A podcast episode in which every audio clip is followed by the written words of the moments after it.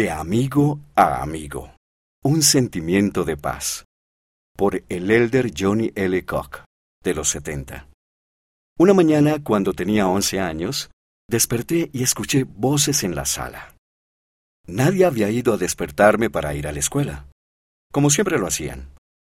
Cuando salí para ver lo que estaba sucediendo, me enteré de que mi papá había muerto. Mientras mi familia hablaba en la sala, salí al jardín. Nuestro jardín era grande y yo había trabajado con mi papá para ayudar a cuidarlo. Me senté en la banca bajo los árboles y lloré. Me sentía muy triste y confundido. Unos minutos después, vi a mi maestro de la primaria abrir el portón.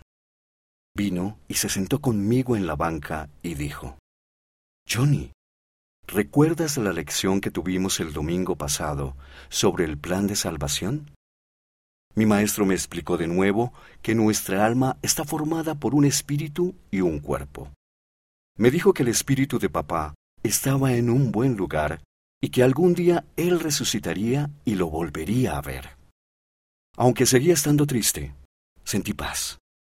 Recuerdo esa paz cada vez que pienso en esa experiencia. Mi maestro de la primaria me ministró y el Espíritu Santo me consoló.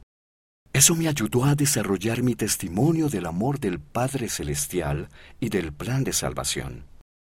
Sin importar por lo que estés pasando, Dios se preocupa por ti.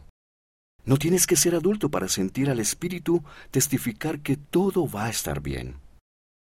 Puedes desarrollar un testimonio del plan del Padre Celestial y puedes sentir paz tomado de una entrevista con Lucy Stevenson Yole.